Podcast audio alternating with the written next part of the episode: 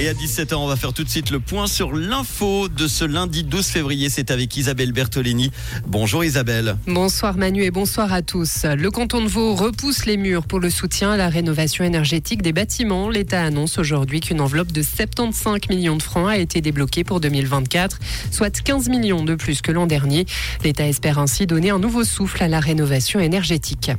Les eaux du Léman sont trop chaudes. La sonnette d'alarme a été tirée aujourd'hui par la Commission internationale pour la protection des eaux du Léman.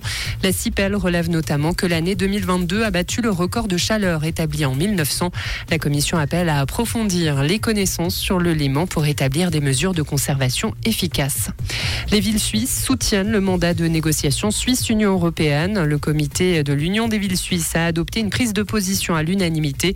Elle l'a indiqué aujourd'hui par voie de communiqué. Elle estime que la stabilité des relations avec l'UE revêt une haute importance. Les villes approuvent en particulier l'intention du Conseil fédéral de viser la conclusion d'un accord sur l'électricité. Et une vaste opération nocturne a été menée à Rafah. Les frappes israéliennes ont fait une centaine de morts aujourd'hui.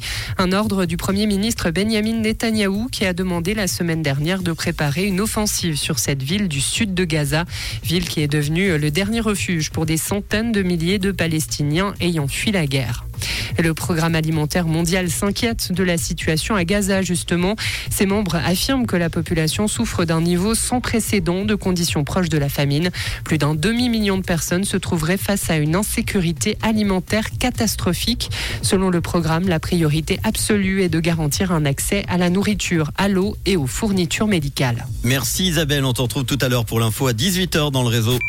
Comprendre ce qui se passe en Suisse romande et dans le monde, c'est aussi sur Rouge. Thank you.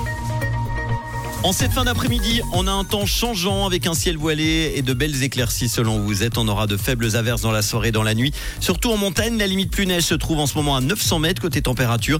Il fait 8 degrés à Lutry, Cossonay, Aubonne, Genève et Neuchâtel, 7 à la Tour de Paix. Demain mardi, ce sera couvert le matin avec quelques brouillards possibles sur le plateau. Puis le temps sera bien ensoleillé. En fin de journée, on aura le retour de quelques faibles précipitations, surtout la nuit, avec une limite plus neige qui remontera de 1000 à 1600 mètres côté température. Et il fera frais le matin, 1 degré. Couvrez vous Maximum 9 degrés, température de saison, voire même euh, plus chaude. Hein. Il fait chaud encore. Hein. En montagne, la température à 2000 mètres remontera de moins 4 à 0 degrés.